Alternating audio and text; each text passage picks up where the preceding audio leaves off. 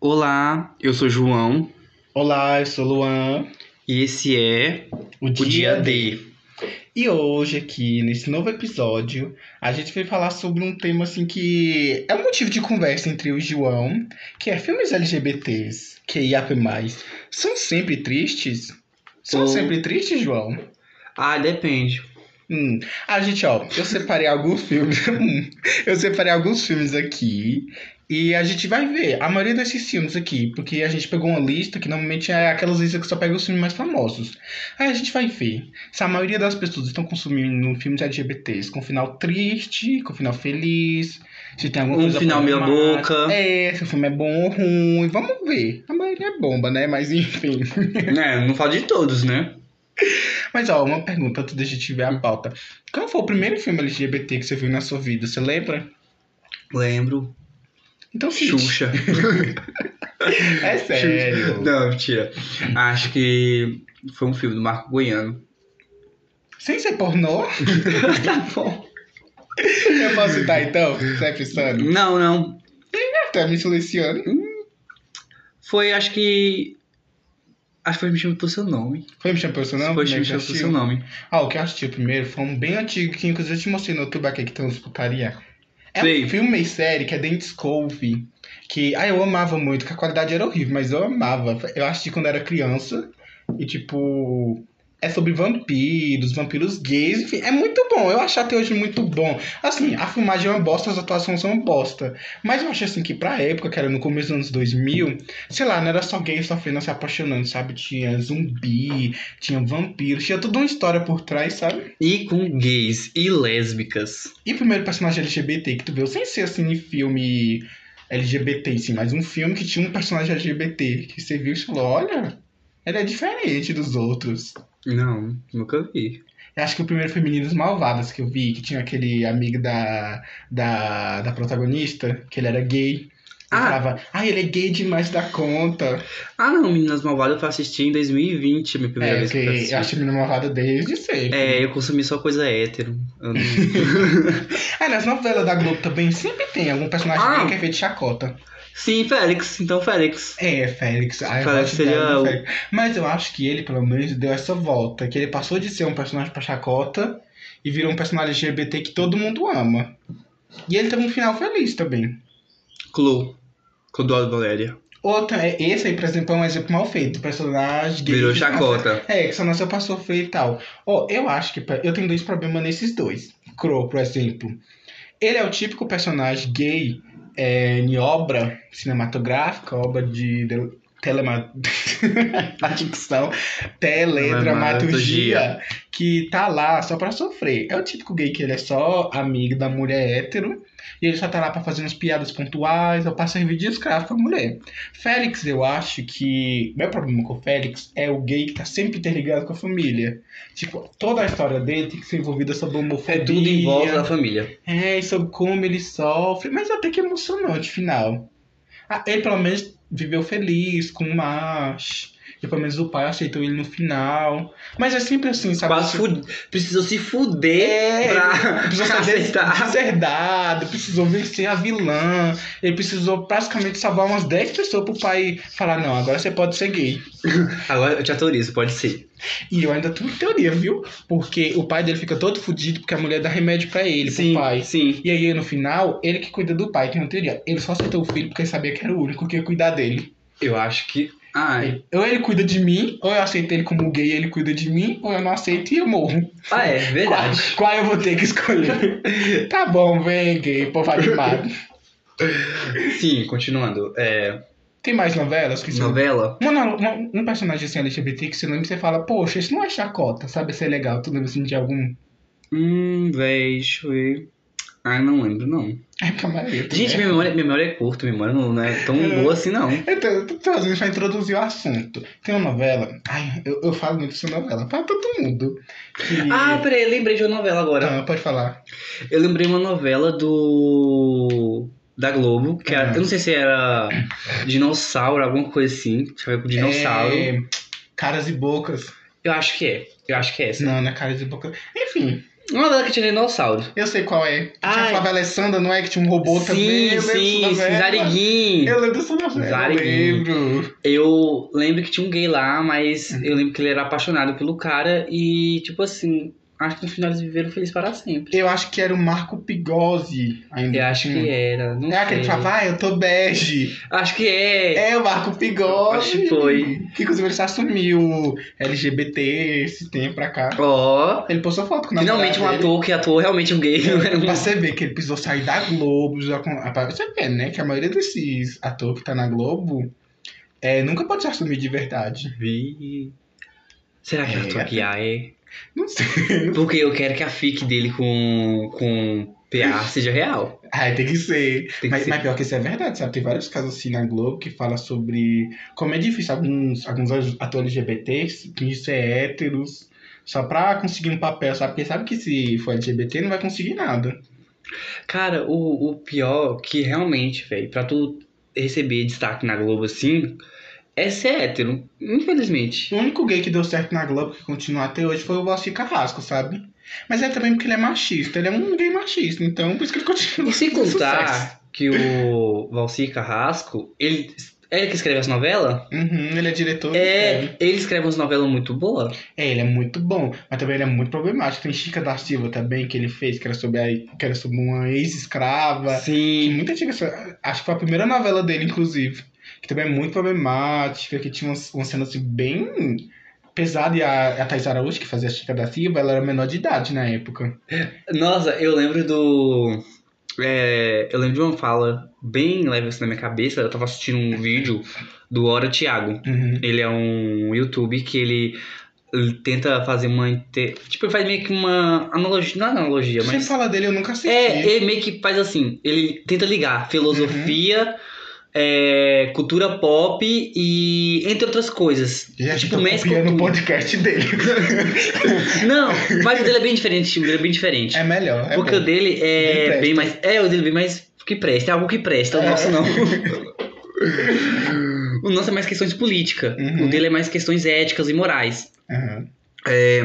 E ele fala que muito sobre novelas. Uhum. Ele fala sobre algumas novelas da Globo. Eu vou acompanhar. Aí ele falou sobre. Ele falou assim, né, que Valci Carrasco e Glória Pires eram tipo os comunistas da, da Globo. Então a Globo ser meio que. Até aquela coisa toda dela, né? Uhum. E achei só engraçado, só queria falar isso aí. Glória Pérez, a que Glória. diretora. Ah, fez sim, falando nisso em Aqui não novela. viu nenhum filme do Oscar, que. Uhum. Eu acho muito bom. Falando nisso na novela, falando o clone, eu queria falar isso muito. É. Ah, eu nunca assisti. Tem um vídeo. revisando. Sim, tem um vídeo dele de Hora Thiago fazendo propaganda. Não é uma pub, mas se fosse uma pub, hora, horinha, me pague. Me pague. Paga ele. Ó, que ele fala sobre assim, né? Que a, a, novela, a novela O Clone foi a maior. é, como é o nome daquele negócio? É, termatologia? Não. Ai. Termômetro? Não, aquele, aquele termo é, de cinema.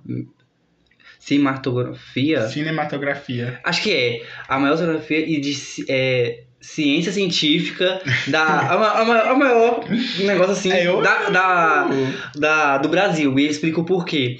E assim, né, é um pouco fugindo do tema LGBT, É. mas Mas ele fala sobre assim. Sobre que a novela ela fala, fala sobre vários assuntos Uhum. e a gente não percebe. Ela fala sobre o, a, a- o desconsideramento de uma mulher negra por Ah, ter mãe, porque a mulher que Legenda fez o a papel deusa, Uhum. ela deu, ela deu filho ao menino clone. Tem isso no clone de Deusa, gente. Eu O nome é deusa. Aí uma mulher clone. negra que ela deu filho ao clone. Ah, o nome dela é Deusa. Fica ela tipo assim, um deus, sabe? Não, aí o que acontece? Aí o que acontece?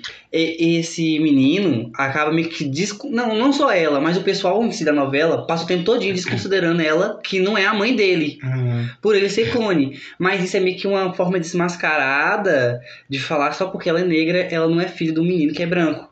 Entendeu? Eita, que lacre. É tipo, e também tem muito aquele negócio de falar sobre o personagem negro que mora na casa de uma mansão de uma pessoa rica, mas Uhum. eles consideram meio que parte da família, Aham. mas realmente não é. É um filme bom, tu deve, tu deve assistir. Um filme não, Novela. um vídeo bom. Tu Ah, deve tá, o assistir depois. A única coisa que eu lembro do clone é a, é a Vera Fischer falando, toque num tecno aí. É, desse jeito. E também é, tem um meme que é muito engraçado, que é assim, mãe é quem cuida. Aí tá a deusa no meio rindo. Mas eu vou assistir o clone. Tem algum gay no clone? não, acho que não. Ah, Não, né, era, era, anos 2001, ainda não, não Inclusive, tinha usado Clone- é um. Só pra terminar o assunto, Clone é um bom, uma boa novela pra assistir agora. E esse vídeo desse ano, porque eu tô estudando literalmente sobre gene. E a professora tava falando sobre clone, inclusive clonagem. A professora tava falando sobre como, como funciona isso e faz parte do gene. Esse meu trabalho é sobre isso, tá? Medicina. Beijo, professora de A biologia. genexista. A nossa genexista. Beijo, professora de biologia. Era é pra estar participando pra falar do assunto. Hum. Aí, ó, voltando pro assunto, a novela que eu assisti foi, é onde 2018. Ah, eu não sei se tu vai lembrar, mas já te falei. Que é Orgulho e Paixão. Que ela é inspirada no livro da Jane Austen. Enfim, uma grande feminista. Beijo, Jane Austen. Se você estiver vendo do céu do inferno. e aí nessa novela tem um personagem que, tipo assim, tem uma mulher que ela quer participar de uma corrida. Mas mulher não pode. E ela começa a se disfarçar desse, de homem. E aí o melhor amigo dela começa a sentir atração por ela. Só que ele começa a perceber que ele só sente atração por ela quando ela tá disfarçada, sabe, de homem. E aí, tipo, é disfarçada mesmo, gente, porque ela não se reconhece como homem nem nada. Ela só realmente tá se vestindo de homem pra participar da corrida. E aí ela. Resumindo, ela não é trans. É, e aí ela tá. É porque as meninas podem tirar de contexto, me cancelar É. depois. E aí ela tá vestida de homem, né? E ele começa a perceber que ele só sente atração por ela quando ela tá vestida de homem. E aí ele começa a se questionar. E aí tem um policial na novela também que ele começa a investigar isso. E aí esse menino começa a ajudar pra tentar, enfim, pra tirar, pra o policial não descobrir. E eles vão, vão tendo um romance e tal, e eles ficam. E é muito bem feito, assim. Adoro essa novela, porque é muito bem feita. Eles conseguem tocar na homofobia, mas desenvolver um romance muito bom. Foi o primeiro personagem gay que, inclusive, ele não é engraçado. Ele é bem triste, ele tá chorando a todo momento. Eu acho muito legal, porque ele termina junto com o menino, mas também não é só sobre família, sabe? É sobre o romance dele com aquele homem, no final. Não é sobre ele tentando assumir pra família, ou ele sofrendo homofobia, Sim, ou ele tipo... sendo um amigo hétero da mulher, sabe? É, eu sinto meio que uma falta nisso né, em algumas Uhum. séries que eu assisto. Porque sempre né, que mostra algum um LGBT, não é tipo assim, ele vivendo a vida dele. Uhum. É simplesmente ele lidando com o fato da família não assumir e tal. É, sempre assim. E assim, vai me desculpar, não é querendo, não é querendo desmerecer pessoas do roteiro, desculpa roteiristas. Pode desmerecer. Desmerece, cara. Mas assim, gente, é uma coisa que pra 2021 tá um pouco batido. Já, demais. No cinema tá um pouco batido. Podia falar sobre, sei lá, ai, como é difícil um- uma pessoa, ou sei lá, uma pessoa trans ou uma pessoa Uhum. gay lidar com essa situação da homofobia no, na, no ambiente de trabalho, Uhum. ou como essas relações, tipo, de homoafetiva pode simplesmente atrapalhar um processo de adoção. Uhum. Umas coisas assim que realmente precisa. Exemplo, ó, não é querendo desconsiderar não minha antiga escola, tá bom? Mas é, elas colocaram uma. Me pediram pra fazer um, um, um concurso assim de redação Uhum. e falar sobre adoção. Eu falei sobre a, o, a- negócio normal da adoção, mas eu também toquei nesse assunto. Nesse assunto de como um casal LGBTQIA, tem muita dificuldade Uhum. em processo de adoção. Claro, por mais que tenha algumas, algumas pessoas, algumas leis em alguns países que dá uma abertura maior e tal, mas aqui no Brasil é uma coisa muito complicada, muito complicada mesmo, e principalmente para pessoas de que tá em transição de gênero, Uhum. que complica mais ainda, por causa Uhum. daquela coisa toda de documentação e tal. E seria ótimo, sei lá, ver um filme, uma série falando sobre isso.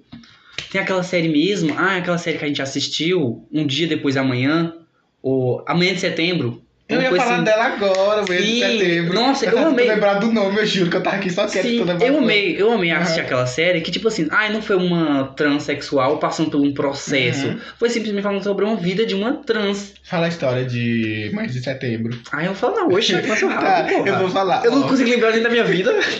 Lin- É assim, a história. Lini, que é a atriz principal né, do filme, e aí fala sobre. Ela descobre que tem um filho, que ela teve um filho antes dela ter passado pela transição, antes dela se reconhecer como mulher trans.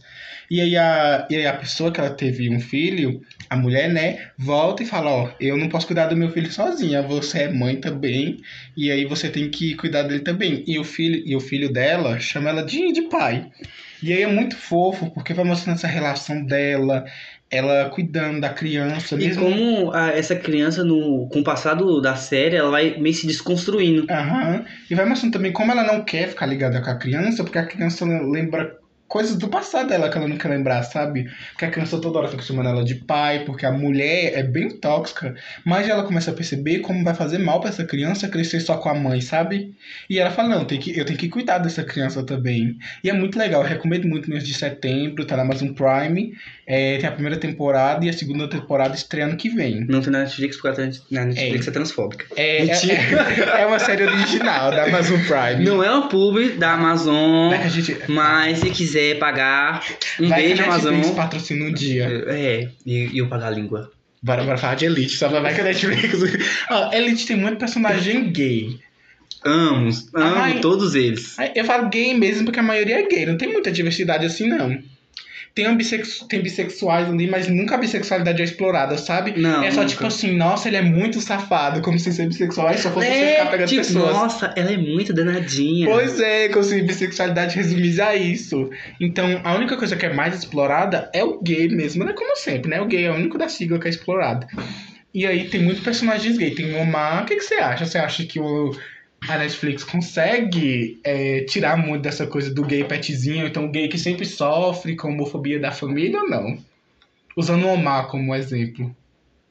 Ah, eu acho que assim. Ai, não sei. Eu acho que assim, eles começam uma coisa boa Uhum. de LGBT e tal. Aí, com o passar do tempo, eles vão meio que. Sabe, eles vão estragando o produto Aham. em si. Ah, eu não sei. É que vão- meu problema com o Omar é que tem esse negócio da família também, de novo, daí ele sofrendo homofobia pela família, mas depois, pelo menos, vai passando temporada e vai se desenvolvendo. Mas o meu problema com a Netflix é que todos os personagens gays da Netflix Tem Sim. que ter É. um surumbão, um é, sempre fica nesse negócio do sexo, sabe? Não, não, não é isso que eu tô falando, e acaba estragando por causa do sexo. Tipo, enfoca muito, como se fosse a vida da pessoa, só fosse sexo. É, é, não tem problema mesmo mostrar o sexo, mas fica parecendo que sexualidade, principalmente de LGBTs, só foca em sexo, sabe? Como se isso fosse resumido a isso. Não que não seja verdade. É, não que não faça sexo, mas sabe, tem outras coisas também.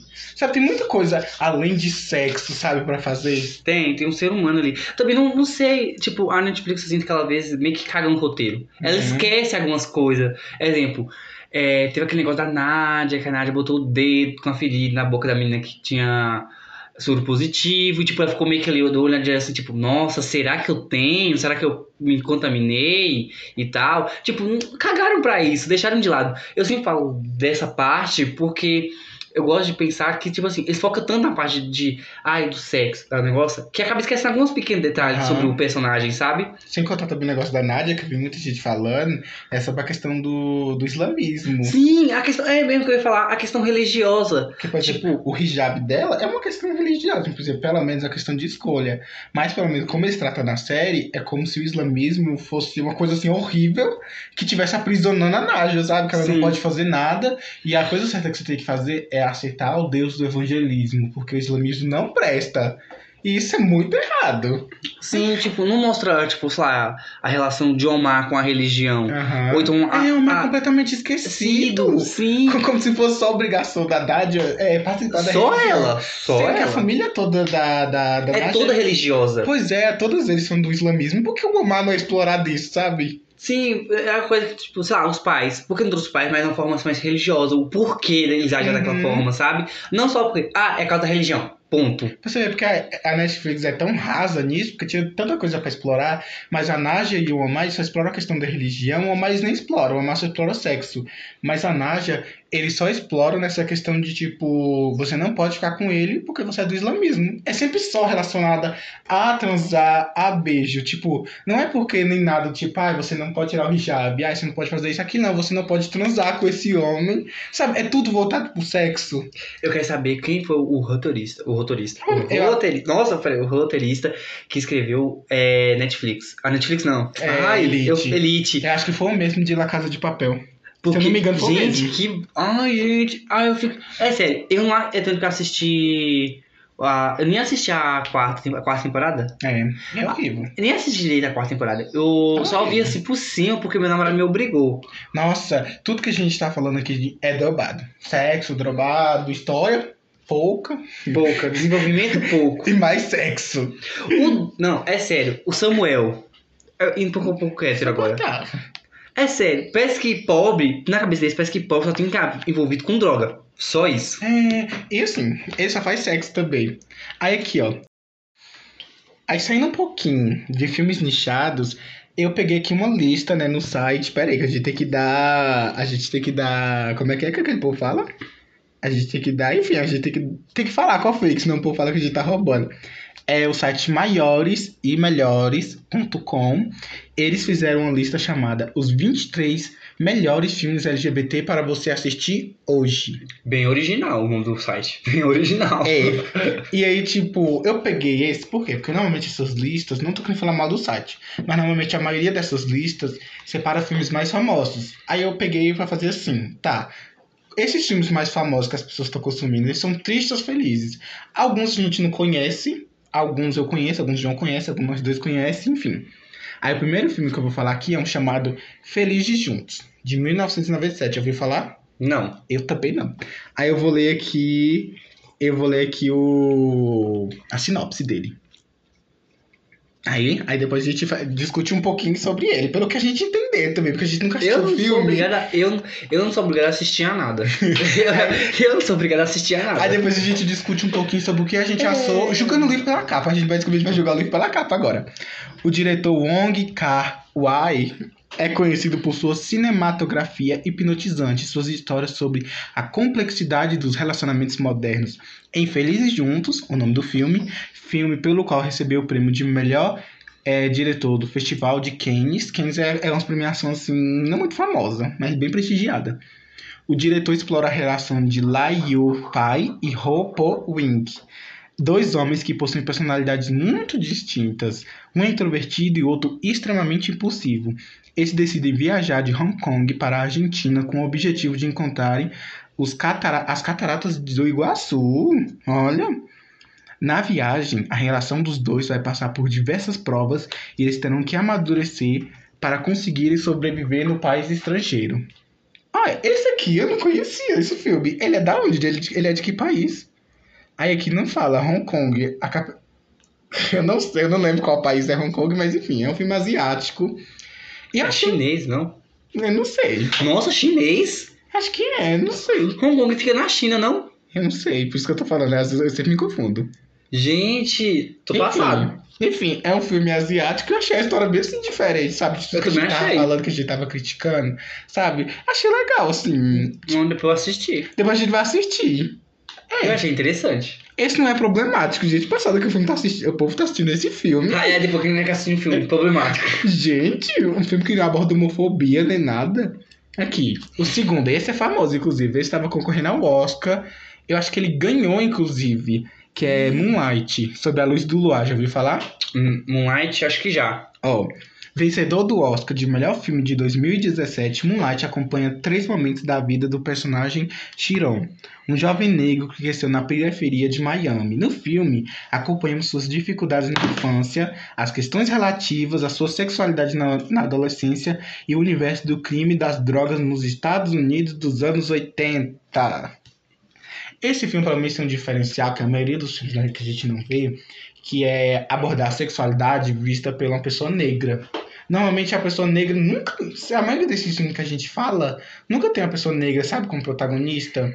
Sim, principalmente pessoa pobre. Uhum. E esse filme aqui, esse filme, ele é bom, ele é meio chatinho. Mas eu gosto que ele aborda a sexualidade dele durante a vida, a sexualidade do personagem, durante a vida toda dele, sabe? Ele criança, ele é adolescente, ele é adulto. Ele criança ele se vê diferente, mas aí, mas ele tem outras questões também. Na adolescência ele começa a questionar a sexualidade e quando adulto, quando ele tá entendendo mais, ainda tem essa questão do crime nos Estados Unidos. É, é também um pouquinho problemático que sempre a pessoa negra no filme tá, tá sempre relacionada a crime. A É. pessoa negra só tem espaço no cinema quando é pra falar de crime. E aí fica essa coisa também. O que, que você acha, João? Ó, eu vou deixar uma boa parte dessa fala com você, porque você é crítico de cinema. É. Eu tenho argumento nenhum pra falar sobre cinema. Porém, eu gosto, eu gosto, vou dar uma pautinha aqui, vou dar uma, soltar uma pauta. Tem uma Hum. grande diferença. Exemplo, é, muitas pessoas falam sobre, ai, tipo, todo, é, todo esse processo de homofobia e tal é, é a mesma coisa pra todos os gays. Eu discordo, discordo totalmente. Aham. Porque tem um, um- Nossa, é sério, tem uma coisa enorme separando o, a homofobia em relação a um gay branco e a homofobia em relação a um gay preto, Uhum. principalmente da favela. Eita, cara, fala aí, É- velho. não, é sério, tem um Não, grau tá de certo, diferença enorme aí. Tem um Uhum. grau de diferença enorme aí. Aham. Porque, exemplo, ó, é, vamos dizer que o gay foi. O branco foi expulso de classe média, foi expulso de casa, beleza Uhum. Por conta dele ter toda aquela coisa assim, um pouco mais de avanço nos estudos e tal, ele vai conseguir arrumar um emprego e vai conseguir ter uma independência maior. Uhum. Já pra uma pessoa preta, favelada e pobre, Vai não vai, vai ser bem pior, vai ser uma coisa bem mais terrível. Uhum. É tanto que você nunca vê uma, um, sei lá, uma pessoa, vou falar assim, um geral, de Uhum. todas as sexualidades possíveis. Você nunca vê uma pessoa branca, classe média, que foi expulsa de casa, se tornando prostituta, Uhum. indo pra rua fazendo programa e tal. Não, não tô falando que essas pessoas não façam, assim, pode ser que tem umas que fez e tal. Mas Aham. na maioria dos casos, isso acontece muito com pessoas pretas, porque simplesmente não, não tem pra onde ir. Uhum. Não tem. não- o, o currículo tá praticamente vazio, sabe? Não, não tem nenhum curso preparatório, nem nada, nenhuma oportunidade. oportunidade. Uhum. E pior ainda mais, pior ainda mais, para as pessoas trans. Uhum. Porque querendo ou não, sei lá, se essa pessoa trans de classe média tem algum amigo que algum lugar, sei lá, pode arrumar um emprego pra ela, ótimo. E a outra pessoa trans, praticamente todo ali, todo mundo desempregado, sabe? Então piora muito a situação. Então tem um grau totalmente bem mais pesado para pro, pro lado da pessoa preta. Isso, isso é que- foda, porque a gente, a gente sempre fala de, de representatividade. Isso é uma questão que eu vejo sempre muito. Porque muitas pessoas falam, ah, isso não é uma coisa pra divertir. E eu discordo muito. A gente pegar Charlie Chaplin, por exemplo. A gente vê que cinema não é só entretenimento. Ele foi uma grande, uma grande figura, principalmente contra, contra a guerra, contra os Estados Unidos. O filme dele sempre tinha críticas, sabe? E foi um filme muito importante, né? À toa que a gente sempre estuda tempos modernos. Todo ano a gente assiste tempos modernos e vários outros filmes dele. Então, se, por exemplo, se Charlie Chaplin não tivesse feito tempos modernos, a gente, por exemplo, não estudaria sobre Revolução Industrial da forma com que a gente estuda hoje, sabe? Dessa forma mais crítica. Porque antes a gente ach- achava assim, ah, gente, a Revolução Industrial foi muito boa, ela, ela ajudou muito. E aí a gente vê, por exemplo, o filme do Charlie Chaplin, a gente vê que não, sabe? Que na verdade a Revolução Industrial tinha questão de revolução, mas era só mais uma forma de pessoa rica ficar mais rica e pessoa pobre se fuder ainda mais. Então, é muito bom quando a gente tem no cinema uma representação que nos toca de alguma forma. E, por exemplo, eu, como pessoa negra, nunca vi até hoje um filme com que eu me sentisse representado com aquele protagonista e falasse, nossa, eu passo por aquilo, sabe? Porque normalmente a pessoa negra sempre está envolvida só com droga. E, e quando é uma pessoa, quando é um, um homem gay que não tá envolvido naquilo, é uma pessoa branca, sabe? Que não passa as mesmas coisas que eu passo, que não passa por coisas, nem as mesmas, sabe? Mais parecidas, sabe? Que às vezes Uhum. pode me lembrar.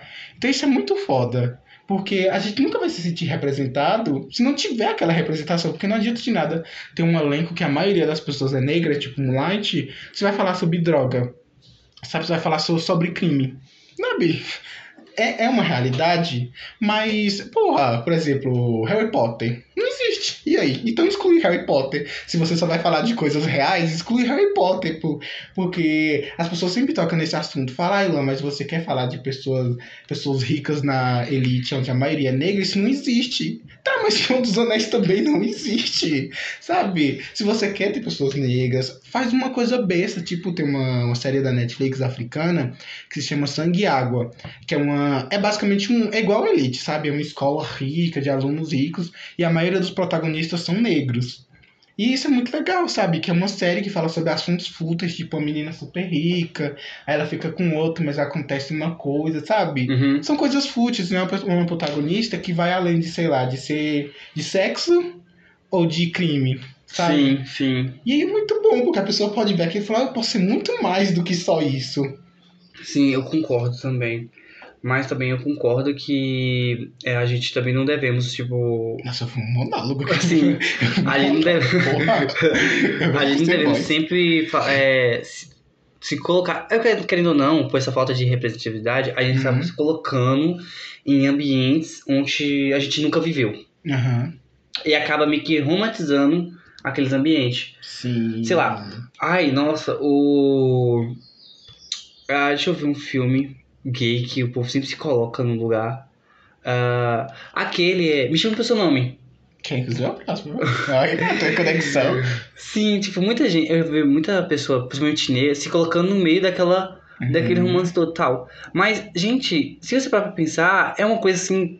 Não tem como você se colocar naquele local, sabe? Fala a sinopse de Me Chama Pelo Nome, aproveitando que é o próximo. Ah, eu não. Fala, fala Ai, um pouquinho não. da história. Eu não, tá afim não. Ah, Nem lembro direito o que, que acontece. Então vai, eu vou ler e você fala o que, que você Gente, acha. é do sério, eu tô falando assim porque eu realmente eu tenho uma memória ruim pra filme. Não sei porquê. Eu vou ler então a sinopse e você dá toda a sua opinião sobre Me Chama Pelo Seu Nome, então, tá? Vai ter que dar, viu, gato? Não vem com medo dos fãs, não. Vai eu tô ter com medo do meu namorado que é fã. Eu tô com medo do meu Vai. namorado que é fã. Não mostra esse episódio depois, vai ter que falar. Vai, eu vou ler aqui a sinopse. Dirigido pelo prestigiado diretor italiano Luca Guadagnino, não sei como é que fala esse nome, Me Chama Pelo Seu Nome, é uma adaptação da obra literária do escritor André Assiman. É, o filme conta a história de Hélio e Oliver que acabam se apaixonando em um verão no norte da Itália no final dos anos 80. É, com uma fotografia de tirar o fôlego e uma trilha sonora original delicada, é, o filme foi vencedor do Oscar de melhor roteiro adaptado em 2018 e conquistou uma legião de fãs insuportáveis ao redor do mundo. Insuportáveis não tá, eu quis colocar pra falar. o que você acha de Me Pelo Seu Nome? Nada demais. Essa questão, assim, representativa, LGBT, como você acha que essa questão... Você acha que é uma, uma boa abordagem? Cara, assim, eu acho que.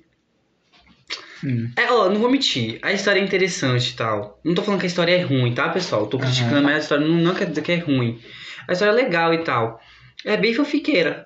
É, é um filme de romance, assim. Sim, realmente. Mas eu vejo muito. Muita coisa assim, muito. Ai, não sei explicar, velho. Eu acho que é aquela coisa que. É porque a gente. O que a gente falou.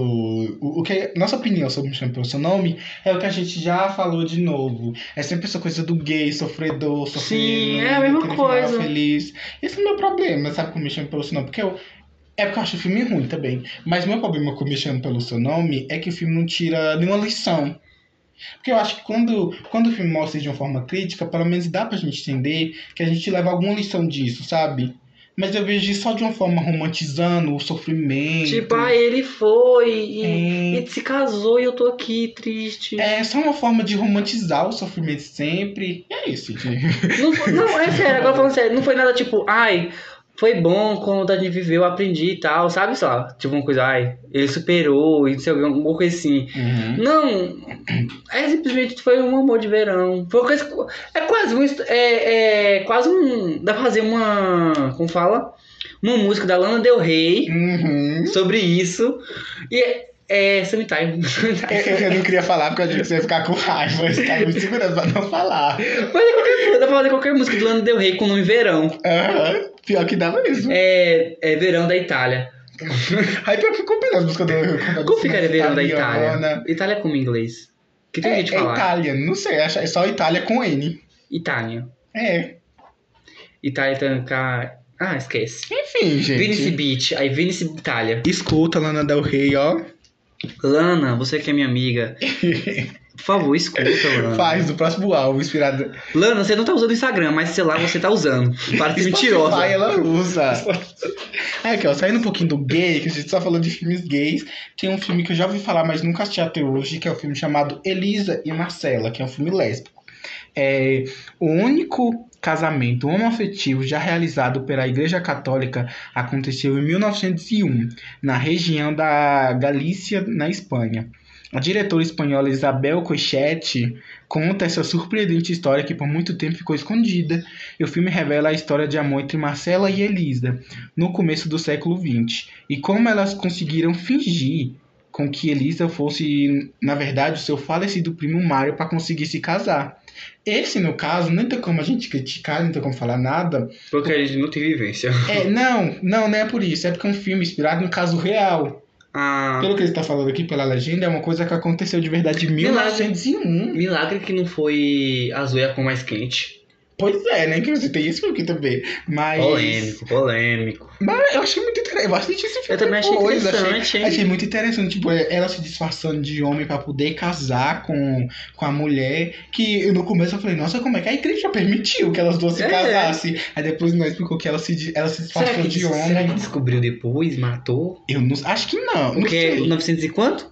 1901, né? 901? Aí, aí, agora, aí agora eu tô muito interessado em assistir esse filme. Eu quero saber qual foi o final disso. Se fosse, se fosse aqui no Brasil, já teriam mortas. Enfim, gente, é a primeira recomendação boa até agora pra vocês verem. Elise e Marcela. E qual é que era o nome do primeiro mesmo? Que a gente falou que também era bom? Felizes Juntos. Felizes juntos. Felizes Juntos é de 1997. Mas isso é antigo, hein? É, Bateu e- recorde. é, gata. Aí tem, tem esse aqui, que eu não assisti, eu não sei sobre o que se fala. Tu sabe alguma coisa, sabe, né? Qual o nome? Tatuagem, de 2013, é um filme Eu acho que eu brasileiro. lembro, acho que eu lembro, eu lembro mais ou menos. Aí eu vou ler aqui, aí você fala um pouquinho sobre o que você acha. Vou ler a sinopse. Escrito e dirigido por Hilton Lacerda, Tatuagem se passa na cidade de Recife, em Pernambuco, durante o período da ditadura militar no Brasil. Clécio é o líder da, da- de uma trupe teatral provocada que apresenta skates repletas de deboche e cinismo. Provavelmente eu falei o nome errado. É, cinismo sobre os mais variados temas da sociedade. É, quando Fininha, um jovem militar, conhece a trupe, ele se canta por Clécio, e é um relacionamento inesperado e complexo. Vai se iniciar entre os dois. O que, que você acha desse filme? Nossa, eu lembro desse filme e agora eu lembrei. Ele é bem. Não sei que. Não, não tô falando de sei que área, né? Também é um filme do Nordeste. Aí tem, Uhum. tem gente preta. Pelo menos é um filme, é um filme que atende a expectativa. Tem lésbica. Não é só gay, não é só gay. O bom isso, não é só gay. Tem diversidade. Ah, é porque eu assisti faz muito tempo, mas eu lembro que, nossa, eu descobri que. Assim, eu pensava que na época da ditadura realmente não existia gays. Real. Tipo, assumir. Não, não assumido assim, sabe? Que existia, existia, mas Uhum. não assumido assim.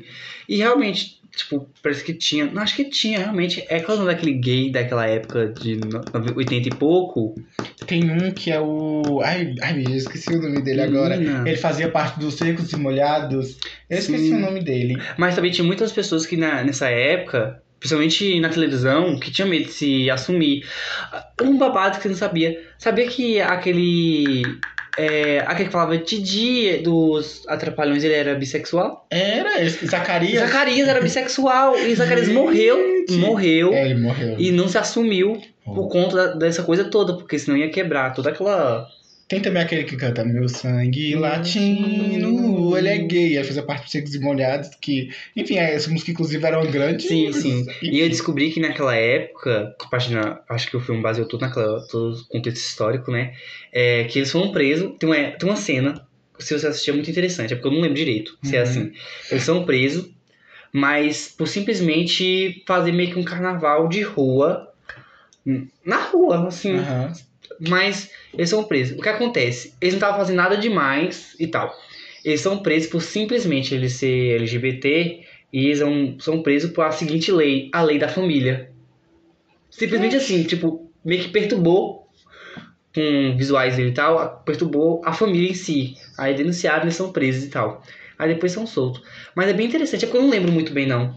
Eu acho que esse filme, pelo menos, é o que a gente falou. Quando é uma forma crítica, É, a gente até aceita, porque, por exemplo, esse filme vai ter sofrimento. Provavelmente tem, porque é um filme que se passa na ditadura militar. Cara, é sim. E tem um, um personagem que eu acho que é o Clécio. É o Clécio, né? O nome? É, o nome. Que ele, é, ele tá num negócio do exército, aí ele mora no negócio do exército. Aí vai pra casa da mãe. Uhum. Aí vai pra casa da mãe, aí a mãe fala assim, ah, você tá muito estranho, não sei o quê. É porque começa a dar meio que uma leve militância, sabe? Uhum. Aí a, a mãe fala assim, ah, você tá parecendo seu tio, que era comunista, alguma coisa, que comunista naquela época era perigoso falar que era comunista, né? Senão era preso ou então morto. Aí, né, isso me faz muito lembrar, sabe aquelas paranoias de, Uhum. de 1930, aquela história que o Brasil estava lutando contra o comunismo. Ai, é muito interessante. E também sobre como naquela época, desde aquela época, o exército era bem machista e bem Uhum. homofóbico em relação aos homossexuais. LGBTs que ia mais E esse também. filme até que é, ah, ele é um pouquinho antigo, ele é de 2013. 2013. E tipo, eles falaram, né? Não é tão antigo se você vai pensar. Ah, Luan, eu acho que você ia gostar da fotografia. Eu assisti ele depois. E porque, por exemplo, nessa época, pelo menos em 2013, pelo menos no Brasil, não tinha muita essa discussão sobre o que é bom, o que é ruim. Tava previndo, tava previndo já em Bolsonaro. É, é tipo, naquela época, qualquer gay que tivesse era bom. Então, eu acho que esse filme é muito interessante, principalmente pra época que ele foi lançado. Eu tenho certeza que ele é muito Eu interessante. recomendo, eu recomendo. Ainda é mais- porque faz muito tempo que eu eu Ainda mais assisti. que o PT tava no poder nessa época. E eu assisti no YouTube, né? Sabe que a qualidade do YouTube não é muito boa. Uhum. Aí tem mais um aqui que eu não ouvi falar, provavelmente João ainda menos, que é Tudo Sobre Minha Mãe, Não, de 1999. esse eu não assisti. Eu, eu nunca tá jogando e fala, cara, a gente, a gente vem aqui e joga. Ai, foda-se, vai fazer isso mesmo. Ó, Esteban é um jovem escritor que no dia do seu aniversário morre atropelado, meu Deus, quando tentava pegar o autógrafo da sua atriz favorita, Ruma Rojo. A mãe de Esteban, Manuela, retorna a Barcelona para contar a notícia para o pai do menino, que agora vive como uma mulher transexual na cidade espanhola. Manuela vai acabar se aproximando de Rojo e conhecer também a Freira Rosa ao longo de sua jornada. Dirigido por Pedro. Ah, Pedro esse diz até famoso. Tudo sobre minha mãe é um dos filmes mais aclamados desde o celebrado. Deste celebrado diretor espanhol. Ó, uma, sabe uma coisa que eu reparei? Hum, É inclusive uma crítica. A maioria desses filmes que tem uma história um pouquinho diferente, que foge do gay sofrendo e homofobia e tal, família, hum. eles não são filmes estadunidenses. Por Sim. exemplo, isso aqui é um filme espanhol. E pra você ver como os Estados Unidos têm esse nicho, e, a- e só o diretor que consegue fugir disso são diretores que não são, por exemplo, estadunidenses. Ah, tem um filme. Tem um filme também que fala sobre. Não sobre isso, mas é quase isso também. Uhum. É uma, uma série, La Veneno. É, muito Ah. boa. Eu tenho, que, eu tenho que continuar. Eu só assisti o primeiro episódio, tenho que continuar assistindo. La Tipo, Veneno. eu acho o primeiro episódio é... muito bom. é sério, velho. Se você assistir. Você assistiu tudo, não foi? É, se você assistir La Veneno, você quebra todo esse pensamento seu Uhum. é, cis, assim, com cada episódio. Inclusive é inspirado numa história real. Uma história real, uma história real. E você acaba entendendo muita coisa, velho, muita Uhum. coisa mesmo. Então, achei muito interessante citar também esse- essa série, La Veneno. Tem também Pose. Pose também, Também assisti Pose, é a primeira, a muito primeira boa. temporada, a segunda eu não assisti não. Eu gosto que Pose fala sobre drag queen, mas também fala sobre transexualidade. Acho e, muito e bom. entre outras coisas também, Pois é, AIDS também eu acho que é uma questão muito delicada que você acha que a série consegue. doença DST, É, é acho- a, interessante. série consegue tocar assim de uma forma muito boa. Acho Pose também. Acho que Pose é uma- um dos mais recentes, um dos melhores, assim, LGBT. Inclusive o elenco é muito representativo. A maioria do elenco são de mulheres trans, mulheres trans negras. E é muito Quem bom. dirige esses negócios também? Foi o. Ai, foi, ai, eu não lembro o nome, mas é o mesmo diretor de Glee e de American Horror History. Ah, ó. Enfim. É um diretor que às vezes ele faz coisa boa. Às acho- vezes as coisas ruins, vai. Ele fez Glee. O próximo. Eita, é polêmico. O próximo. Eu tenho certeza que eu já vou ter opiniões contrárias, que é O Segredo de Brokeback Mountain. O Me Chame Pelo Seu Nome de 2005. O que você acha, João, de Brokeback Mountain? Polêmico.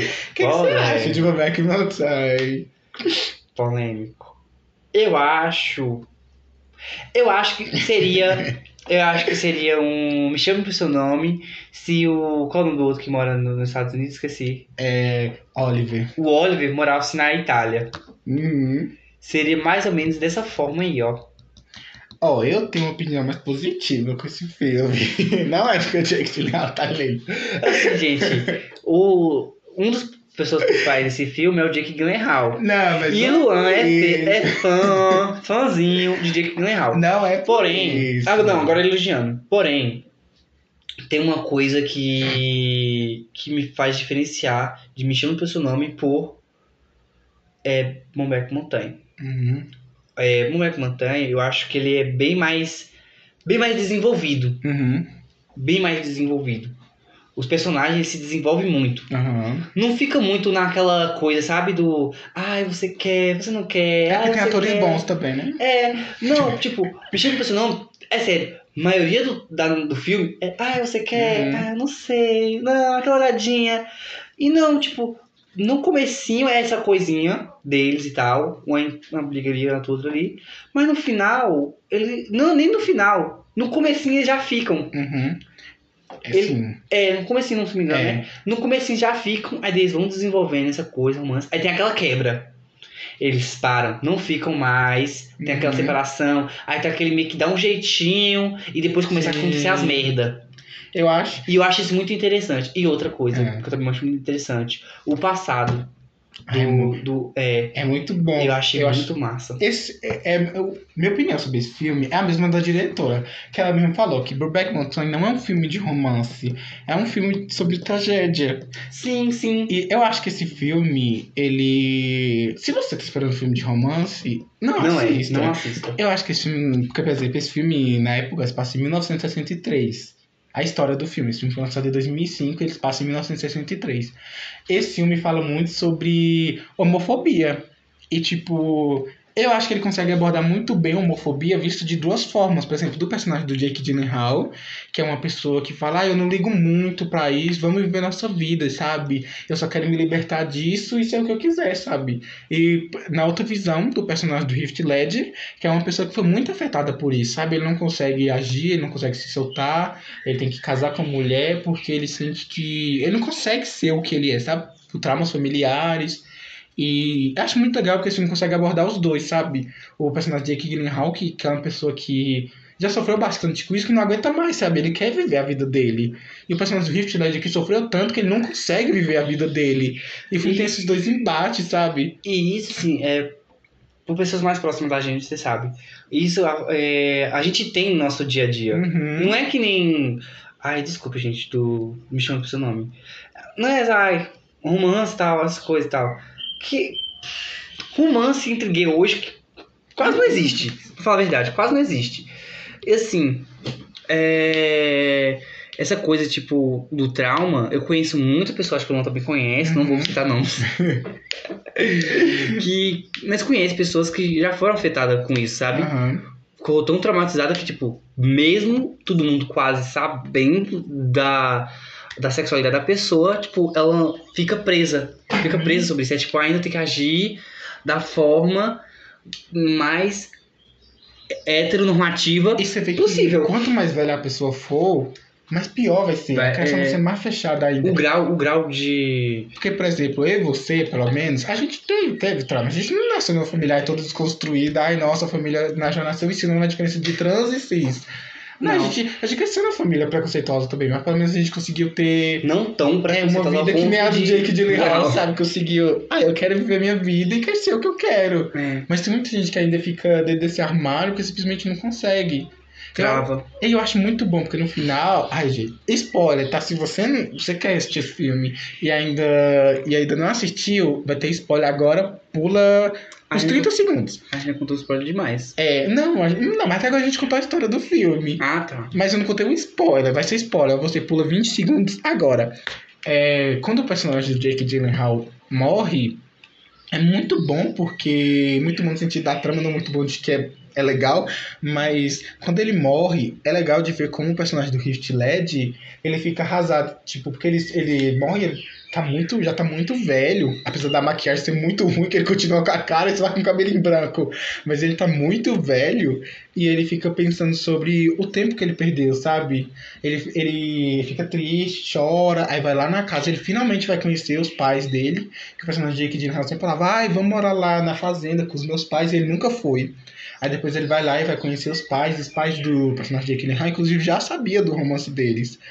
E aí ele pensou, pô, o tanto que eu poderia ter vivido aqui com ele e acabei não vivendo por traumas. E é muito legal, sabe, esse final que mostra o quanto ele não conseguiu e o quanto mesmo se voltasse no tempo ele ainda não conseguiria. Porque não é uma coisa fácil assim, sabe? É uma coisa que afetou tanto a vida dele que ele simplesmente ele não consegue agir. Não é simples assim, ah, eu te amo, ah, eu te amo, vamos agir? Vamos, namorou, pronto. Não é assim, sabe? Principalmente, ainda mais ele ser do, dos anos 60, ainda piora tudo. Não que nos anos 60 fosse aquela dificuldade toda, Hum. mas por algumas questões, sabe? Tipo, Uhum. por exemplo, pessoas naquela época que já era conservadora, era tipo o dobro de, de conservadorismo maior ainda. Não é que nem hoje em dia que é conservador, mas não é o ponto, sei lá, tipo, não deixar mais uma menina usar calça. Sabe? E você vê que, por exemplo, ele, ele cresceu nos anos 60. Ele tá nos anos 60. Uhum. Mas ele era criança nos anos 40. Porque nos anos 60 ele já tinha 20 e poucos anos. Então ele foi criança nos anos 40. Ou seja, pior ainda. Ainda. então assim, né? Mas assim, eu acho muito bom Black Mountain. Acho que é um filme que recomendo muito. Eu acho que é um filme que ensina muito. Acho que foi muito importante. Principalmente pro ano, sabe? Esse filme é de 2005. Então acho que ele deu com as questões. E envelheceu bem. E acho que envelheceu É. bem um filme. Ele envelheceu bem. Sim, acho que é muito bom. E também acho que pra prestigiar o Rift Led, que também já faleceu, que era uma pessoa incrível Um também. beijo.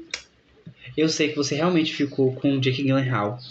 É muito triste ele ter falecido, mas enfim, vamos prestigiar o que ficou dele. Aí agora, vamos pra outro que é o, basicamente o Me Chama Pelo Seu Nome Brasileiro. que é Hoje Eu Quero Voltar Sozinho. Ah, eu assisti. Que esse filme, inclusive, aborda uma questão que, inclusive, acho muito importante se falar, que depois, depois de João dar a opinião dele, ele fala. Ó, após o grande sucesso do curta-metragem Eu Não Quero Voltar Sozinho, o diretor brasileiro Daniel Ribeiro iniciou as preparações para o longa-metragem Hoje Eu Quero Voltar Sozinho. O filme conta a história de um jovem cego chamado Leonardo, que luta ter mais independência dos pais. Com a chegada de Gabriel, um novo estudante da sua sala, Léo vai começar a nutrir sentimentos pelo novo aluno. E aí, o que você acha de Hoje Eu Quero Voltar Sozinho? De 2014, inclusive. Ou seja, Me Chame Pelo Seu Nome é uma versão de Hoje Eu Quero Voltar Sozinho, porque Hoje Eu Quero Voltar Sozinho é mais antigo que Me Chame Pelo Seu Nome. Que maravilha. É bom, você que gostou? filme. a mulher essa mulher. que maravilha. Que filme.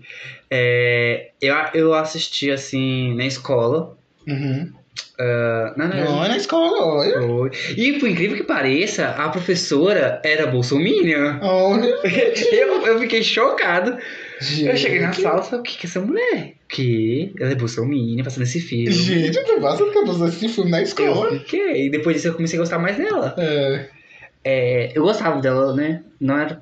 Há outras questões, gente. Ela era bolsominion, mas ela era, ela era uma boa pessoa. Uhum. eu sei, é difícil acreditar nisso. Mas vai.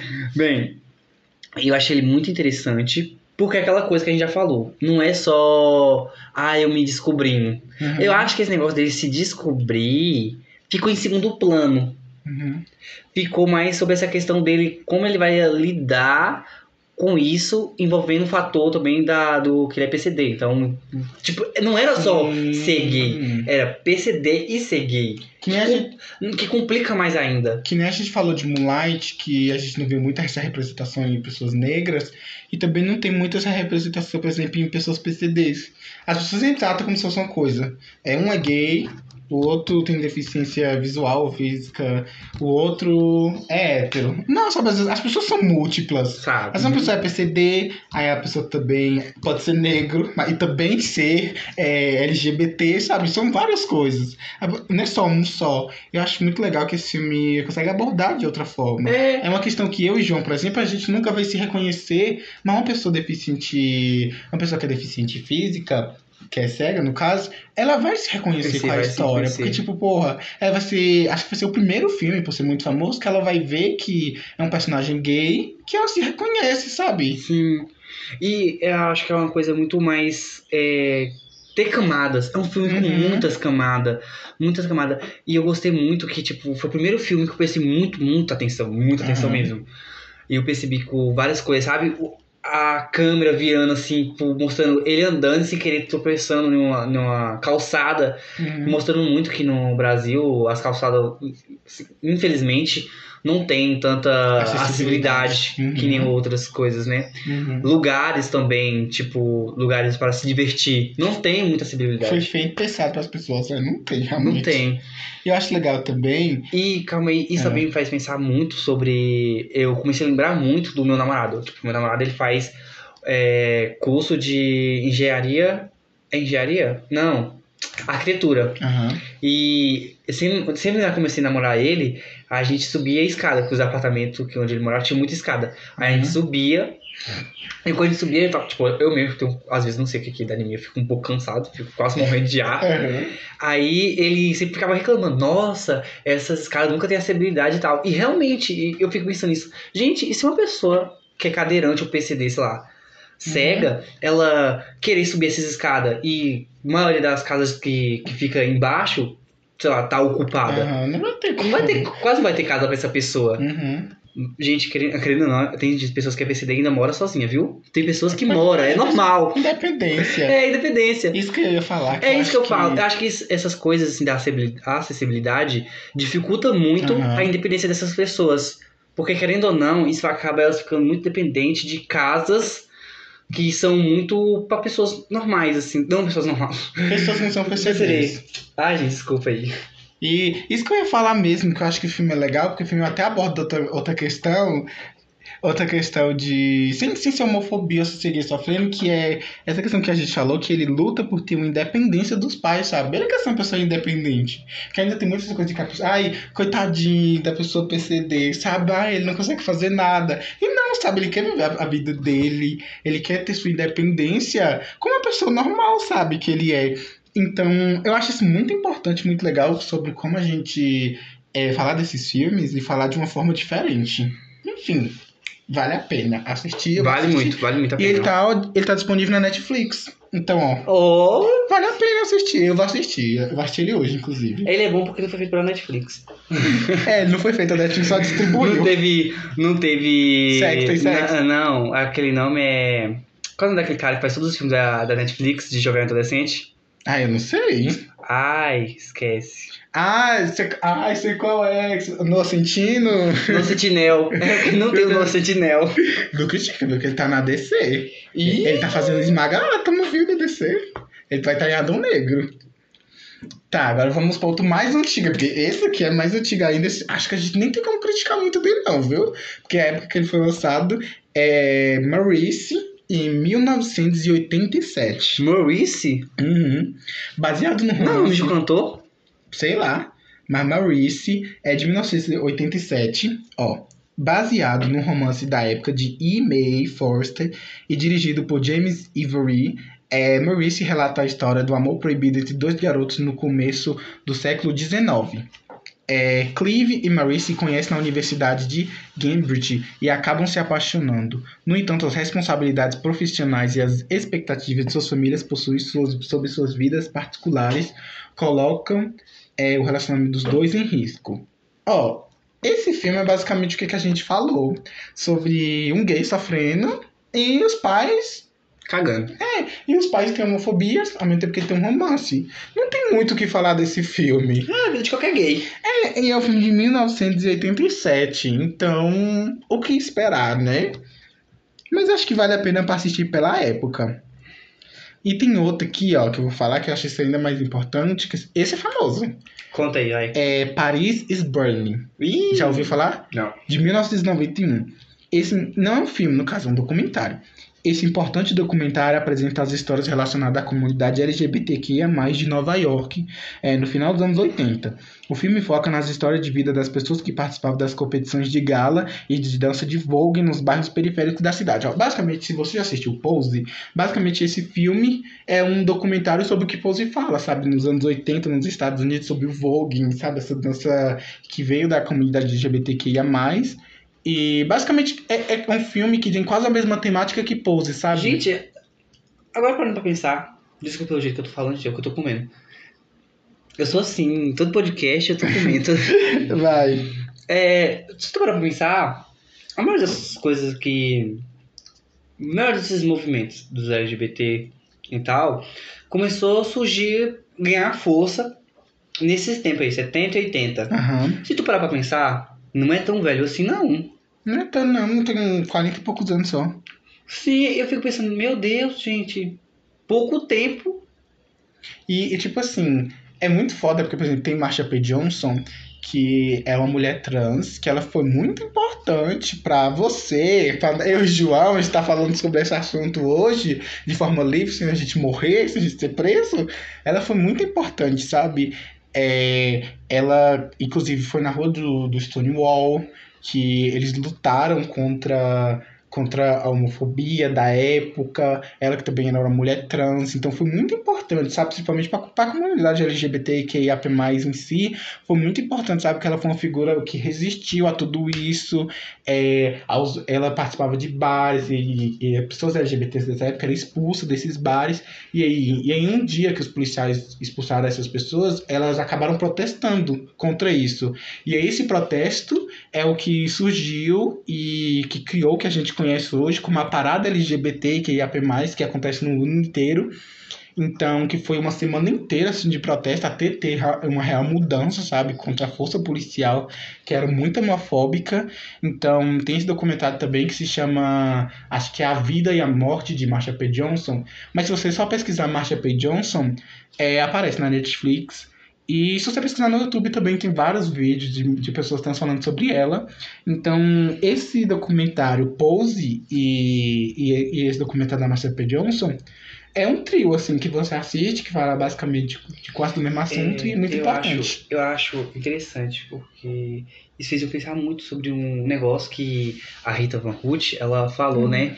Que ela falou assim, que hoje em dia, a gente que luta contra o sistema em si, né? Uhum. a, toda vez que a gente vê um comentário, algum, sei lá, algum réus, qualquer coisa assim, com conteúdo bem homofóbico, bem machista, a gente simplesmente, em vez de ir lá e postar, tipo, olha, gente, tá fazendo isso, é simplesmente abafar. Uhum. Tipo, ir lá e falar, tá, assim, não quero ver mais isso. Porque não é querendo tampar os olhos, Uhum. mas abafar. Porque quanto mais a gente dá. Como fala? Quanto mais a gente dá Pau? mídia, Hum. mídia pra esse tipo de pessoa, mais fortes as pessoas ficam. Aham. Porque outras pessoas que já têm esse pensamento vai lá e, ah, Vai lá defender, Vai lá você ganha defender. mais fama ainda. e ganha mais fama. Infelizmente isso aconteceu com Uhum. o Brasil, o nosso presidente, né? Sim, o Bolsonaro é basicamente E- com isso. Mas eu, é, e eu vejo essa que tu falou a história do, do dela, Uhum. que ela Da Marsha P. Foi, Johnson e que o ela- nome do documentário que é Paris is Burning. Eu Do fico imaginando o quanto dessas pessoas sofreram, porque com- provavelmente a polícia não ia ficar parada só. Sim.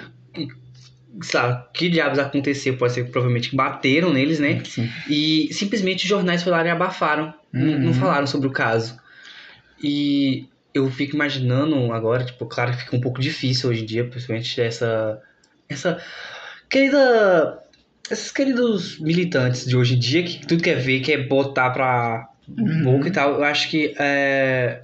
É real, velho. Tipo, Isso é foda. foda pra Por caramba. exemplo, a Foda. pessoa falar alguma coisa transfóbica, vai indicar pessoas trans no seu story, sabe? Em vez de reclamar da pessoa. Porque a pessoa, a pessoa faz isso pela mídia. Sim, sim. Se você, se você quer tanto que a transfobia acabe, não vai comentar sobre essa pessoa. Vai Não indicar. comente. Vai indicar, sei lá, bicha, vai- indica Lineker, indica Dani Bond, indica, sei lá, qualquer pessoa E trans. eu acho muito importante a gente, ao nosso redor, a promover a arte dessas pessoas Aham. no, no nosso meio. Por Sem mais que não seja, Também. É, não seja só no nosso meio LGBT, Uhum. mas também nossos meios que as pessoas que apoia a causa. Sim, indicar artistas que não são só gay, porque a maioria das pessoas é só, é só homem que faz drag, homem gay que faz drag. Sabe, não tem problema você indicar, mas indica outras pessoas também, sabe? Indica uma mulher trans, indica um bissexual, Uma mulher lésbica. sabe? Indica uma pessoa LGBT, PCD também, sabe? Sim, porque assim, Tornar mais diversa ainda. sim. E a gente tem que acordar o olho dessas pessoas que não são do movimento em si. Uhum. Não só as pessoas que não são, são do movimento. Hoje, nós, eh, hoje mesmo, hoje, ontem no caso, teve aquele caso do, do marido do Pedro. Do PDHMC. Foi, que morreu por comentários transfóbicos. Uhum. E simplesmente isso é por falta, essas pessoas transfóbicas, por falta de, sabe, presença mesmo de arte trans- Uhum. é, de trans, falar sobre é, coisas trans, né? Eles acompanhavam o Põe na Roda, mas não acompanhavam o Põe na Roda pra saber sobre pessoas trans e Uhum. sobre o grupo LGBT. Era simplesmente, eu não vou mentir, eu tenho certeza que a maioria do, do pessoal ali, do, não a maioria, né? Mas algumas pessoas ali que seguiam o Põe na Roda era pra simplesmente saber se tinha algum nudes de algum, de algum Sim. padrão que vazou. Se você ver a maioria das coisas que tem marginalização lá, é isso. É isso, sabe? Uhum. Então, tipo, porra, fica, fica foda simplesmente ter pessoas assim no, no movimento. Isso é foda, porque a maioria, a maioria da. Principalmente dos gays, acha que tudo já tá resolvido, que a homofobia já acabou, que só Mas- porque ali na quebrada tá no BBB não existe mais transfobia. Pra mim, eu vejo isso como um cala-boca, sabe? Uhum. Nosso. Tipo, ai, coloquei. Ai, olha, coloquei uma preta gay aqui. Eles vão calar a boca. Uhum. Eles vão calar a boca. E, e, infelizmente a gente faz isso. A gente fica assim, nossa, que, que maravilha. É, revolucionou. Mas, cara, se tu vê a produção que tá por trás, é uma cambada de gente hétera, cis, branca. E assim, é muito complicado. É o que eu falo. A luta nunca acaba. E eu gosto de falar que todo o movimento em si estão tudo ligado com um mal só, Uhum. sabe? É um, infelizmente é um mal esse sistema, é um sistema que é machista, homofóbico, transfóbico, xenofóbico. Então, quando um, um movimento pega e sem querer ataca outro movimento, sabe? Fazendo aquele movimento meio que se fechar, acaba sem querer matar o outro movimento. Isso, inclusive, tu falou sobre o sistema, se você parar pra pensar, é, dá pra ter uma ligação muito forte com isso, com, por exemplo, o capitalismo, sabe? Que, se você pra pensar, a maioria das revoluções que aconteceram é, nunca beneficiou de verdade nenhuma pessoa pobre, sempre foi um cala-boca também. Sempre um cala a boca. Uma, é uma boa ligação também que pode fazer na época da greve dos caminhoneiros, sabe? Que os caminhoneiros estavam protestando e eles se fuderam, porque se os caminhoneiros não levassem mercadoria, se fuder. Aí o que, que eles fizeram? Abaixaram durante uns dias o preço da gasolina E depois voltou ao e normal. depois voltou normal e ninguém mais falou sobre isso, sabe? Então foi um cala-boca. Se você vai pensar, todas as revoluções que aconteceram, é uma boa revolução que todo mundo fala que revolucionou mil coisas, foi a Revolução Francesa. Que, ai, nossa, ai, toma aqui, sabe? E não aconteceu nada depois no final, só foi um cala-boca temporário para as pessoas esquecerem esse assunto. E o pior é que as pessoas esquecem. As pessoas esquecem o assunto. Memória curta. É. Gente, a humanidade tem essa memória curta, sabe? As pessoas fingem que nada aconteceu. Como se. Gente, e foi, por exemplo, a gente falou mesmo que faz 40 anos que começou toda essa revolução, realmente, pessoas LGBTs. Parece ser muito tempo, mas, bicha, não é muito tempo. Eu fico, Sabe? cara, sim, e outra coisa, eu vejo hoje muito na militância um desmonte da própria militância. Uhum. Exemplo, ai, tipo, ai, só pessoas trans pode falar sobre transexualidade. Eu discordo. Sei lá, só uma Uhum. pessoa é, PCD pode falar sobre pessoas é, coisas PCDs, pessoas Uhum. PCDs, o movimento em si.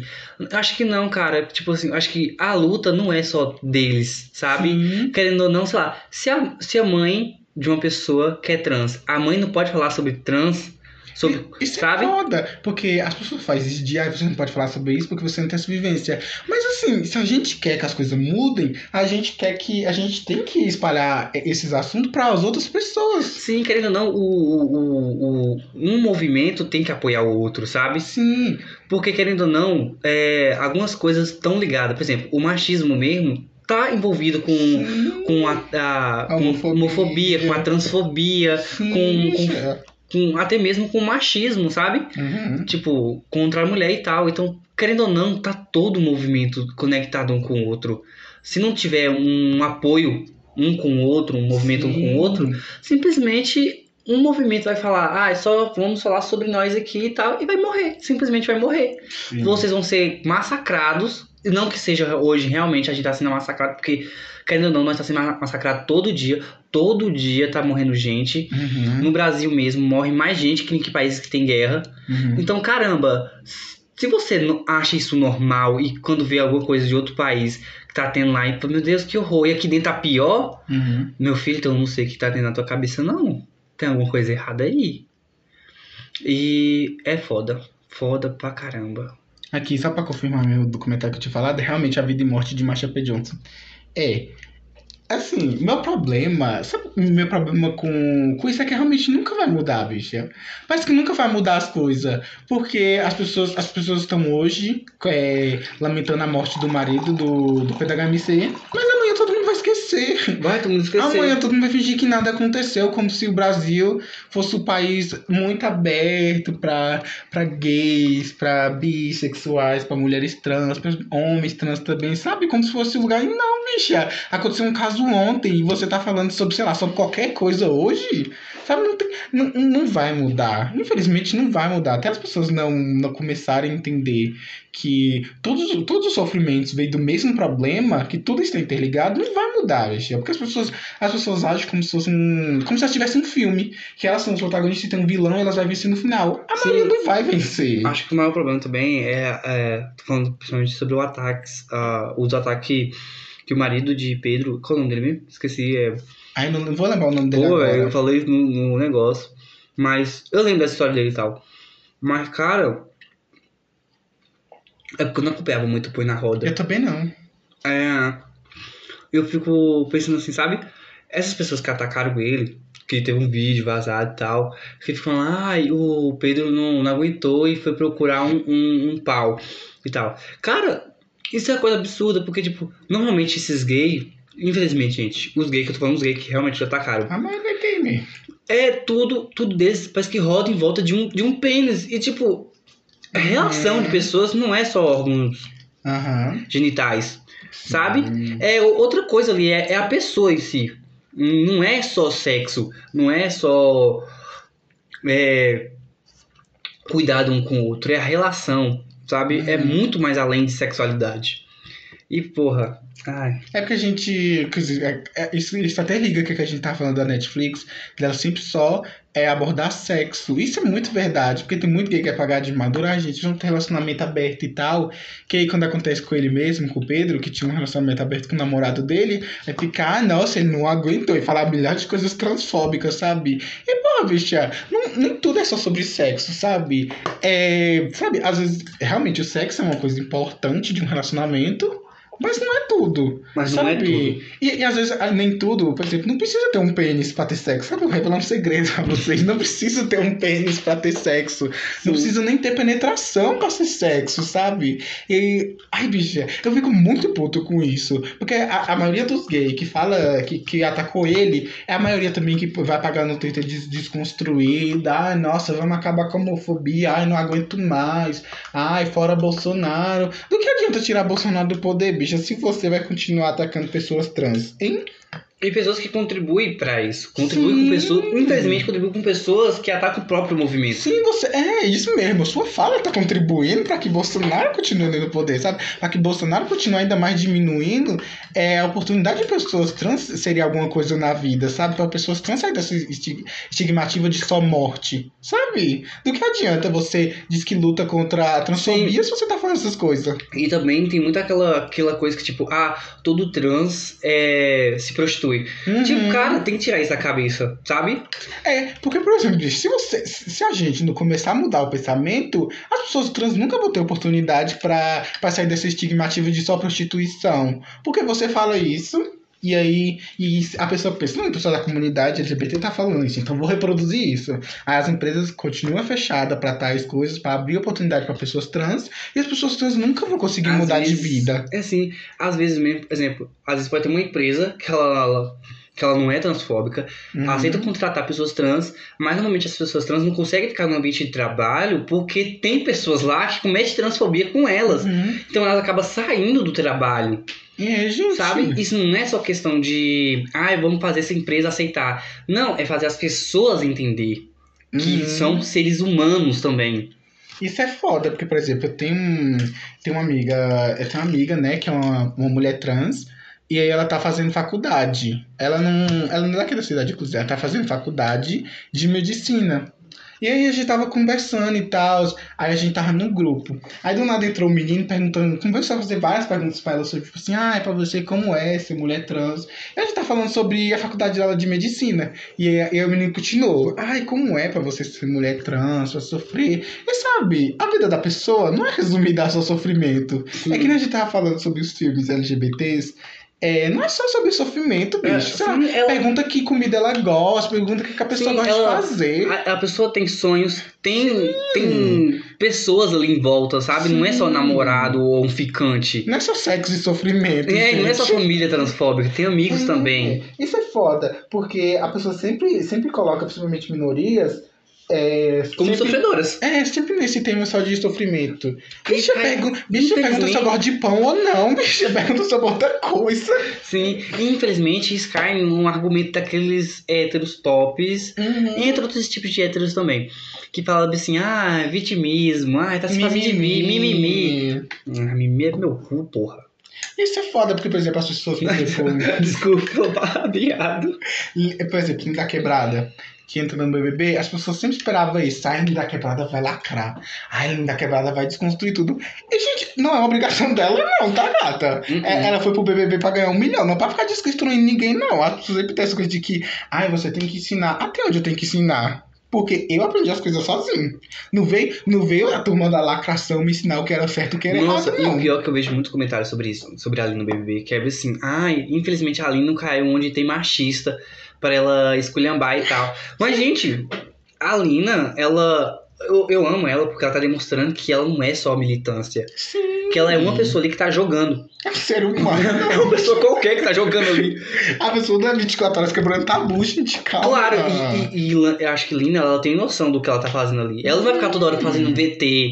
Eu acho que ela, ela faz o VT dela, ela faz o VT dela, mas não toda hora. Que nem acaba sendo um Vini, que força um Sim. pouco do normal. Ó, o fato, ó, só por ela ser, ser uma mulher trans, que já chegou tão longe no jogo e ter batido o recorde da, da Adia, Ariadna, que ela saiu na primeira semana e ela saiu justamente por ser trans, que as pessoas na época ficavam questionando, ah, é homem ou mulher? Aí o povo falava que, eles, que ela enganou eles e tirou ela na primeira semana. Sério? Aham. Ela saiu justamente por esse motivo. E aí, tipo, a Linda Quebrada chegou. E, gente, só pelo fato dela estar vivendo a vida dela e ser quem ela é, sei lá, quando digo ser quem ela é pelo fato de, tipo, a música, sei lá, sabe, bicho, eu sei quem ela é como uma pessoa normal, sabe? É A comida que ela gosta, a música que Cara, ela gosta, a roupa que ela gosta, ela chegar tão assim- longe, já é muito representativa. Ela não precisa estar falando a vida toda sobre o que é cada coisa. Assim, eu não conhecia a Aline. Uhum. Eu conheci assim por, por cima que Luan falava. Aí eu falei assim, poxa, ela tá entrando no BBB. Beleza, eu vou ver aqui o que ela- como ela é. Uhum. E eu fui vendo, fui acompanhando, assim, algumas coisas e tal. E, cara, eu percebi que a Lina. Eu nem conhecia a música dela, Uhum. mas eu percebi que ela é muito inteligente. Tipo, ela é muito observadora, ela é muito esperta, ela saca as coisas muito rápido. E ela é uma pessoa muito parceira. Porque ela teve todo aquele negócio que ela avisou o Vini sobre a situação que ele tava entrando. Sim, com Eliezer. E assim, infelizmente ele não, não, não, deu bola. Não deu bola. O que a Vini. É, o, o, o que a Vini, ó. O que a Lina tinha pra fazer, ela fez. E ela é ótima, ela é ótima porque assim, ó, eu fiz o que eu posso, eu avisei. Se ele quiser entrar aí, é problema dele. Pois é. E certíssimo, a gente devia ser assim com muita gente. Tá certa. Aí só pra, só pra finalizar, é, eu tenho só mais dois filmes pra falar. Um que é muito antigo, eu acho que ele é muito importante. Que é. Eu não vou lembrar o nome do filme agora, mas é um filme que, que falava. ah, já, já falei 50 vezes sobre esse filme pra você. Mas é um filme que fala sobre dois caras que eles. Eu não lembro direito, que é muito antigo. É, são dois caras que eles, eles cometem alguma coisa com uma gangue lá e essa gangue tá atrás deles. E aí, o que, que eles fazem? Eles querem fugir da cidade. E aí, a, a melhor forma para eles fugirem sem ser vistos é entrar num, num trem. E aí, só que nesse trem que ele entra, só pode mulheres. E eles dois se disfarçam de mulheres e entram. Esse filme, inclusive, tem a Melly Moore. Se você pesquisar Melly Moore, você acha ele. É, e aí, né, eles entram nesse trem e tal. E aí eles começam a passar por situações, esse filme é muito importante até pra falar de machismo também. Eles começam a passa- passar por situações que ele fazia, por exemplo, eles começam a serem assediadas no meio do trem, porque tem as mulheres e tem os maridos das mulheres. E eles começam a ser assediadas e uma mulher vem pro vagão e fazer umas coisas. Num tom mais de comédia, mas é uma comédia crítica, sabe? E aí um desses homens que se disfarça como, como mulher, ele começa a perceber que não é mais um disfarce, sabe? Ele começa a perceber que ele nunca foi um homem de verdade, sabe? Quesito. Ele nunca foi um homem. Aí ele começa a se reconhecer como mulher. E no final do filme, ele fala pro, pro homem que ele tava junto. E ele fala pra assim: Ó, eu não sou um homem. É, eu acho que eu sou uma mulher. Aí ele fala, ah, eu só quero que você seja feliz. Aí o amigo dele vai embora do vagão. E aí ele fica com, com o homem lá, né? Com outro homem que tava lá no vagão. E ele revela pra esse homem. E ele fala, tipo assim, ah, eu vou te amar mesmo assim. E esse filme foi muito importante pra época, porque antes era proibido é, no cinema abordar temas LGBT. E esse filme foi importante para quebrar isso, sabe? Então, esse filme é muito bom. Depois eu vou pesquisar o nome dele e eu falo. Nossa, acho que foi muito importante mesmo, porque naquela época da Marilyn né, é muito machista, era, muito era proibido. homofóbico. E, por exemplo, eu acho que a gente sempre fala muito sobre aliado, por exemplo, e a Mary Moore é um bom exemplo do que você fazer, do que você não fazer. Que ela foi muito importante na época, porque ela ficava divulgando esse filme e sempre tentava quebrar barreiras, sabe, desse filme. Uhum. Então, devido ao fato dela ser muito famosa, muitas pessoas nem sabiam do que era o filme foram assistir o filme pela Mary Morrow. E aí as pessoas conheceram ainda mais e o fato dela ser tão populosa e estar tá divulgando o filme, ter participado do filme, ela nem tem um papel de muito destaque ali no filme. Ela Sim, ter sim. divulgado o filme foi muito importante pra ter essa quebra, sabe? De antes ser proibido filmes LGBT. E foi, sabe, bicha? Sabe, um filme foi tão importante pra ele ter quebrado uma regra, uma coisa que era proibida na sociedade. Esse filme é muito importante e muito bom. É o que eu já dizia, né? Um movimento tem que apoiar o outro. Uhum. E acho, enfim, esse filme é muito legal. E o outro que eu ia falar é um filme ruim. Ele é muito ruim, mas ele é recente, ele é legal e eu acho que ele aborda é, ser gay de outras formas, que é com o Amor Simon.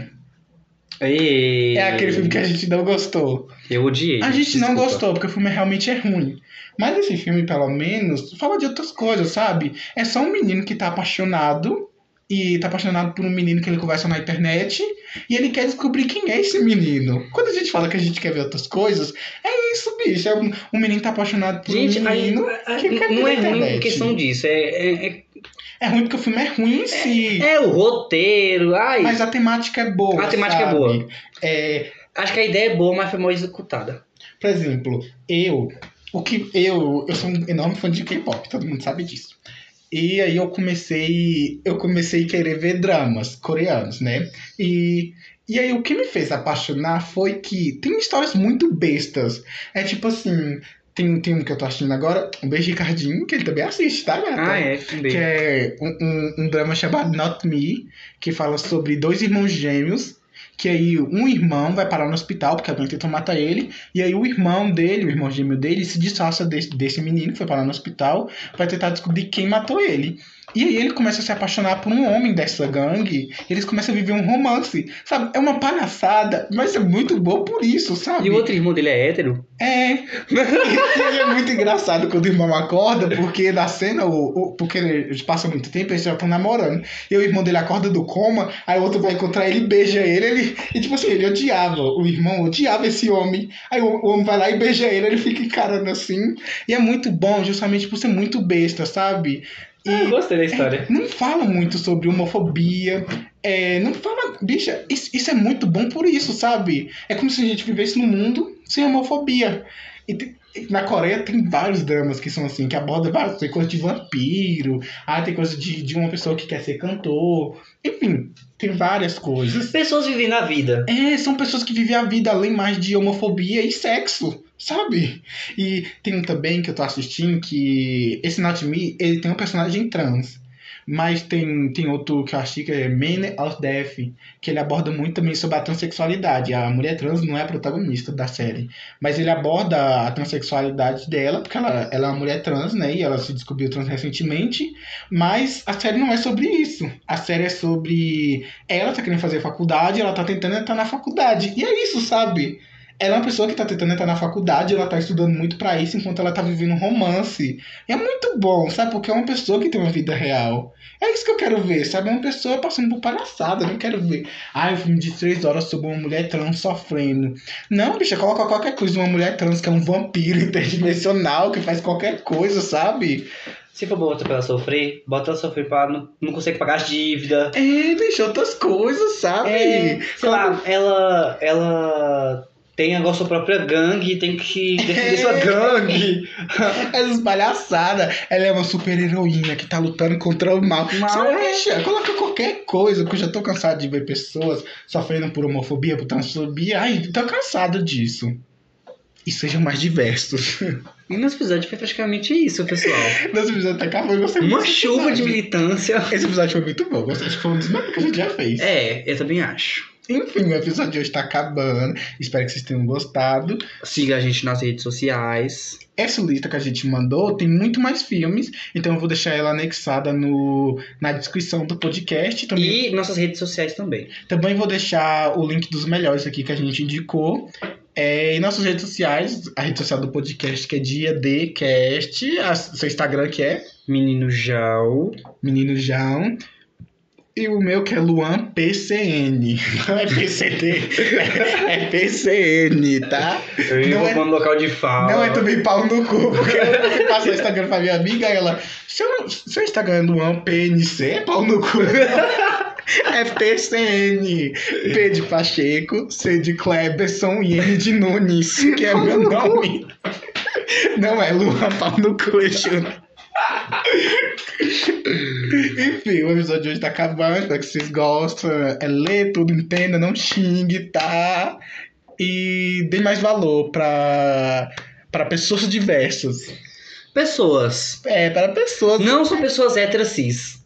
Sim, e é isso. O episódio de hoje tá acabando. Espero que vocês tenham gostado e tchau. Tchau, tchau. Tchau, ué, eu vou fazer o quê? Tchau.